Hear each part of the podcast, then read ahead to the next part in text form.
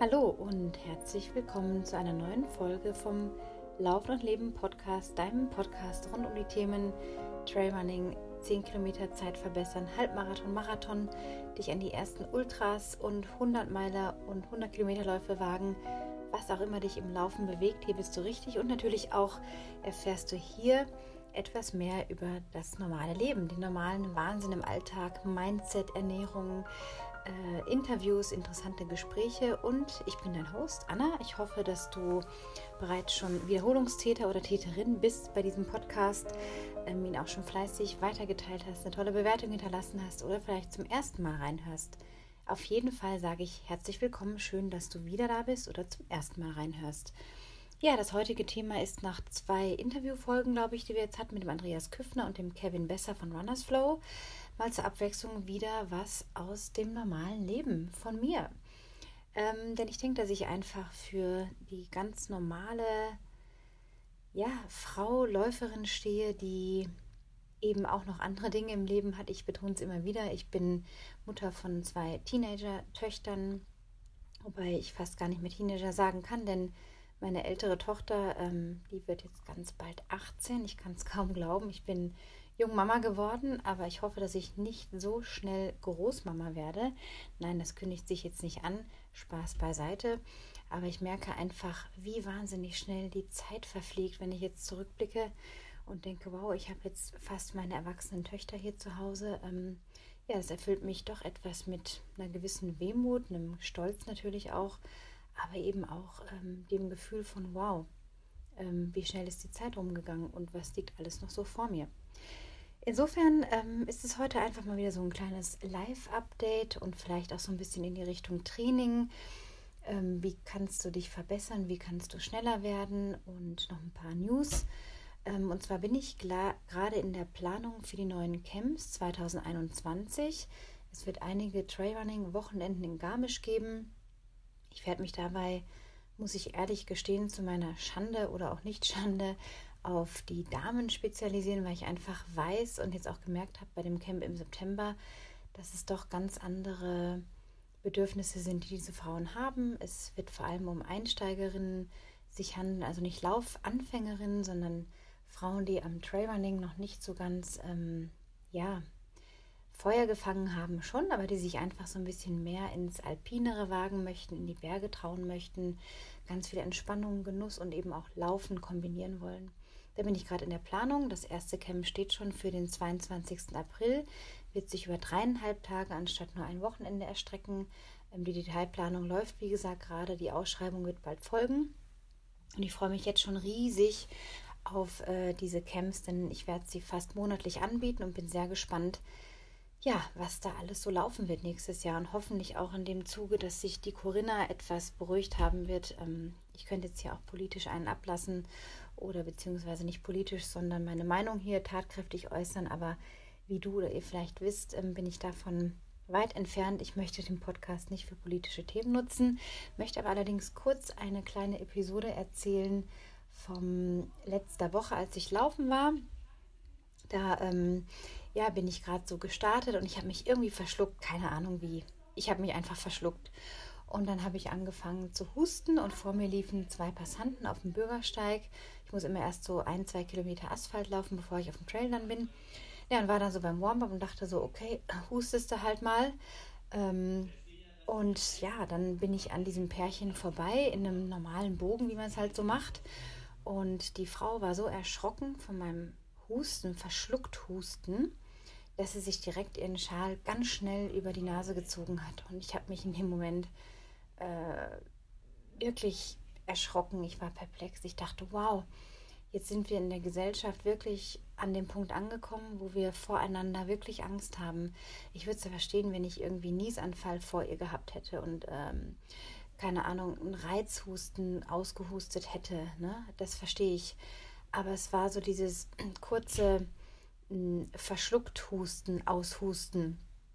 Und ähm, die Frau hat dann diese Reaktion geschaffen. Und da habe ich mir natürlich schon gedacht, wow, ähm, ja, wir sind irgendwie zu Robotern geworden. Wir sind einerseits ja in dieser realen Krise, äh, in der sich Corona oder wir uns gerade mit Corona befinden. aber immer wieder auch vor sehr, sehr fragwürdige Entscheidungen gestellt. Und bevor du jetzt gleich hoffentlich nicht abschaltest, aber ich möchte jetzt hier niemand langweilen, dich nicht langweilen mit Corona-Ausführungen und das Pro und Contra und ähm, was jetzt für Maßnahmen berechtigt sind und welche nicht.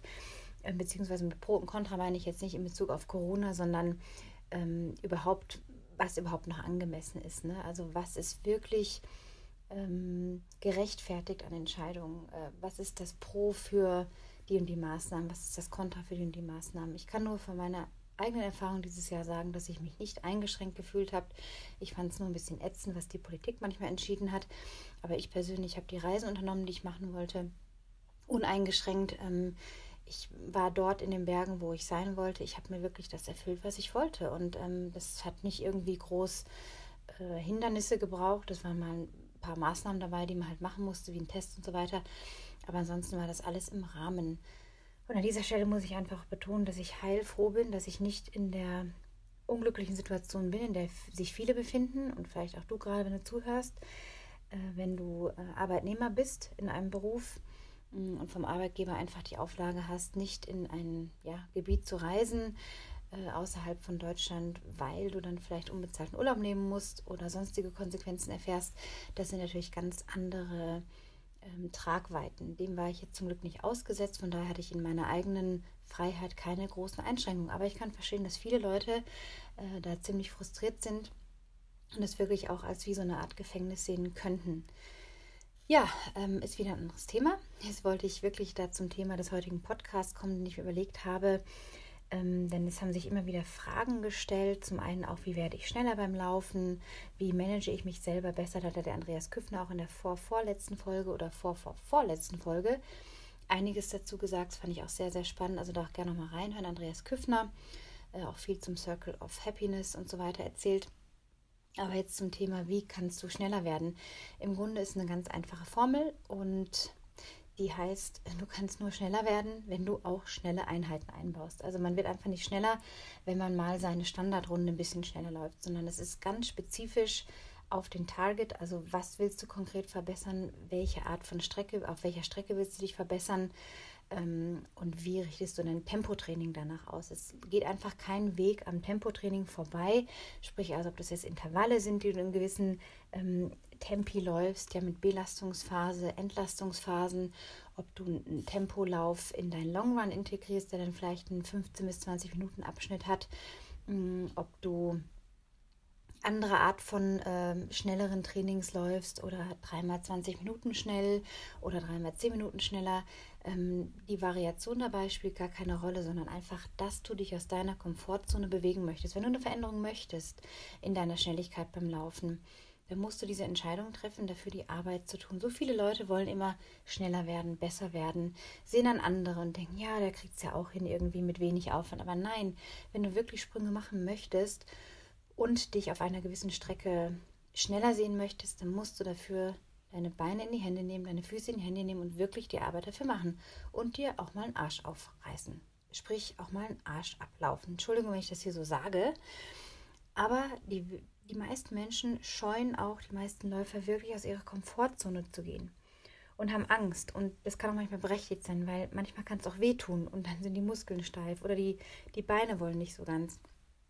Aber das führt keinen Weg an Training außerhalb der Komfortzone vorbei. Ich sehe es mit meinen Kunden auch tagtäglich in der Trainingsbegleitung, in der Trainingssteuerung.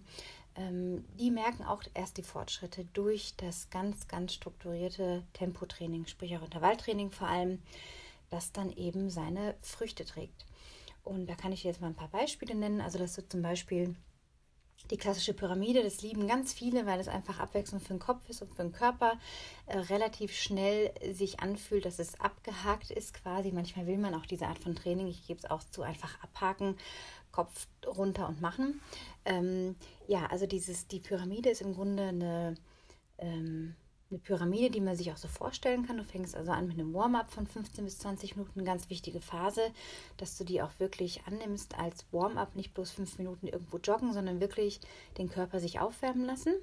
Dann fängst du an mit beispielsweise einer Minute im schnelleren Tempo, eine Minute langsamer, zwei Minuten schneller, zwei Minuten langsamer, bis drei, vier Minuten hoch oder auch fünf Minuten, je nachdem, wo dein Level gerade liegt, oder sechs Minuten Und dann gehst du quasi am Höhepunkt der Pyramide, an der Spitze oben, auch als Bild dargestellt, vor deinem inneren Auge jetzt, gehst du wieder runter Richtung, wenn so fünf Minuten das Peak war, auf vier Minuten, drei Minuten, zwei Minuten, eine Minute. Und wenn man das so hört, denkt man, hä, was Pyramide ist ja total einfach.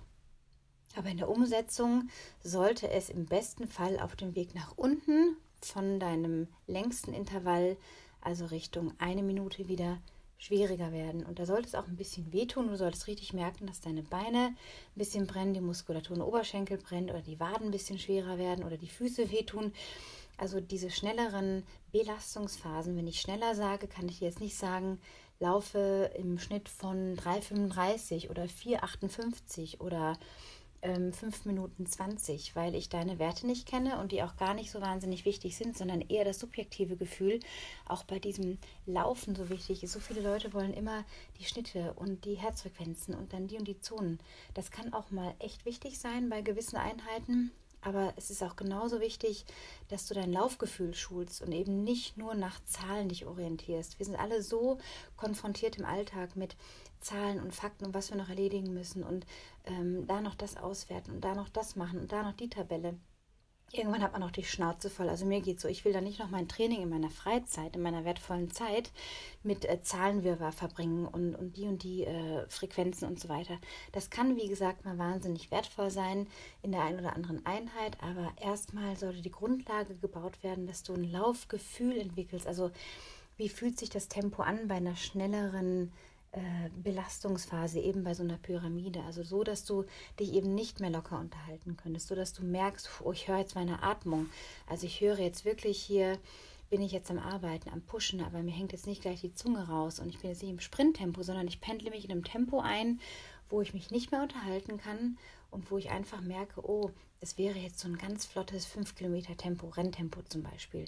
Wenn ich jetzt im Fünfer ganz schnell rennen würde, dann wäre das die Pace, die ich für dieses Pyramidentempo in den Belastungsphasen von einer, zwei, drei, vier, fünf Minuten oder sechs Minuten bis dahin setzen würde. Die Entlastungsphase dahingehend ist dieselbe Dauer, wie du deine Belastungsphase hattest. Und da gehst du eine ganz langsame Trabpause, du schnaufst durch, du nimmst dir die Zeit, dich zu erholen, fühlst dich auf der ersten Stufe, zweiten Stufe, dritten Stufe auch noch in der Regel relativ fit.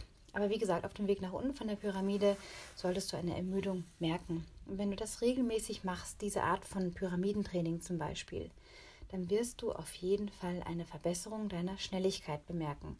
Also merke dir nochmal, außerhalb der Komfortzone trainieren. Und wenn man das so merkt auf so einer Einheit mit Warm-up, mit Cooldown und dann mit der eigentlichen Kerneinheit, die jetzt bei so einer Pyramide zwischen 20 und 30 Minuten liegt zum Beispiel, und du davon nur die Belastungsphasen nimmst, dann hast du vielleicht effektiv 15 Minuten Belastung von einer Stunde Workout insgesamt.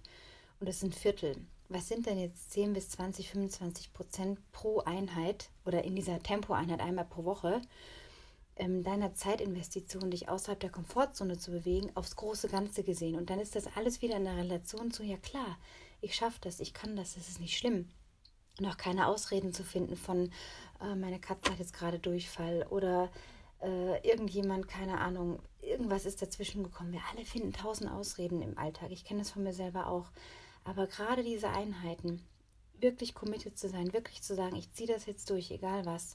Hat es auch vor ein paar Tagen mit dem Kunden, hat es hervorragend durchgezogen, ähm, obwohl es mieses Wetter war, aber er hat seine Einheit gemacht und dann erfüllt einen das auch so mit einer Genugtuung. Man kann sich auf sich selber verlassen. Man hat sich selber so weit gemanagt im Kopf, sich eben nicht eine Ausrede zu finden und sich darauf auszuruhen oder eine Entschuldigung zu finden, warum es nicht geht, sondern einen Grund gefunden, warum es geht. Und das ist der entscheidende Faktor. Also Du musst aus der Komfortzone raus und du musst eine Entscheidung treffen, dass du es wirklich willst und dass du dafür bereit bist, den Preis auch zu bezahlen, dass du bereit bist dafür, die Arbeit zu tun. Nichts erledigt sich von selber. Man wird auch nicht schneller, wenn man ab und zu mal so ein bisschen das Tempo steigert oder mal sagt, ach, heute habe ich mal Bock, einen Kilometer schneller zu laufen. Schneller zu werden bedeutet, eine konkrete Struktur zu haben, einen konkreten Plan zu haben und eine konkrete Intention zu haben. Und ich werde in anderen Folgen auch noch, auch noch auf andere Arten von Schnelligkeitstraining eingehen. Ich möchte jetzt an dieser Stelle diese Pyramide mal betonen, weil sie einfach für jeden umsetzbar ist. Ob du wirklich jetzt gerade am Anfang bist von so einem Schnelligkeitstraining, dann fängst du an mit einer, zwei, drei, zwei, eins. Wenn du merkst, ach, du bist schon ein bisschen fortgeschritten, dann gehst du auf bis vier Minuten hoch. Wenn du merkst, hey, cool, nach vier Wochen habe ich da mein Level, da fühle ich mich wohl, ich habe mich schon verbessert, ich merke das, gehst du auf fünf Minuten. Und dann spielst du mit dieser Pyramide. Am besten im Flachen, also nicht unbedingt jetzt am Berg diese Pyramide machen, sondern wirklich möglichst flaches Terrain finden, ob das jetzt ein Forstweg ist, äh, eine Wiese ähm, oder ein Asphalt, ist egal, auf jeden Fall möglichst flach. Oder wirst du auf jeden Fall eine Veränderung spüren, eine Verbesserung nach und nach. Also, das ist mein Tipp zum Thema schneller werden. Wie werde ich schneller? Die Antwort auf diese Frage, die mir neulich gestellt wurde. Fange an mit, mit kontinuierlichem Schnelligkeitstraining, mindestens einmal die Woche. In diesem Fall haben wir über die Pyramide gesprochen. Weitere Arten von Schnelligkeitstraining folgen noch in den nächsten Folgen immer wieder mal eingestreut. Ich hoffe, dass du aus dieser Folge einiges für dich rausziehen konntest. Hat mich sehr gefreut, dich wieder ein paar Minuten zu unterhalten, dir hoffentlich etwas mit auf den Weg zu geben, dass du gleich deine Laufschuhe anziehst und losstürmest und deine Pyramide absolvierst. Und schreib mir doch gerne, wie es dir damit geht, wie dir diese Folge gefallen hat, wie sie dich vielleicht weitergebracht hat. Teile sie auch gerne mit anderen Menschen in deinem Umfeld, von denen du weißt und glaubst und meinst, dass sie ihnen weiterhelfen können. Würde mich sehr freuen auch über eine positive 5-Sterne-Bewertung auf iTunes. Ansonsten schau auch gerne mal auf meiner Webseite annachus.com vorbei. Da findest du einige Informationen zu verschiedenen Coaching-Angeboten, die ich für dich machen kann. Ansonsten auch gerne ähm, auf Instagram vorbeischauen. Da bin ich sehr aktiv mit verschiedenen Stories jeden Tag, auch neu. Morgen ein Instagram Live. Da bin ich zu finden unter Berg underscore Gazelle. Ich freue mich da auch sehr, dich vielleicht zu begrüßen bei Instagram. Ansonsten wünsche ich dir alles, alles Gute für die kommenden Tage. Schon mal ein schönes Wochenende. Heute schon Donnerstag. Meine Gott, die Wochen, die gehen so schnell rum. Schön, dass du wieder dabei warst. Hat mich sehr gefreut. Und äh, ja, run happy and be happy. Bis bald.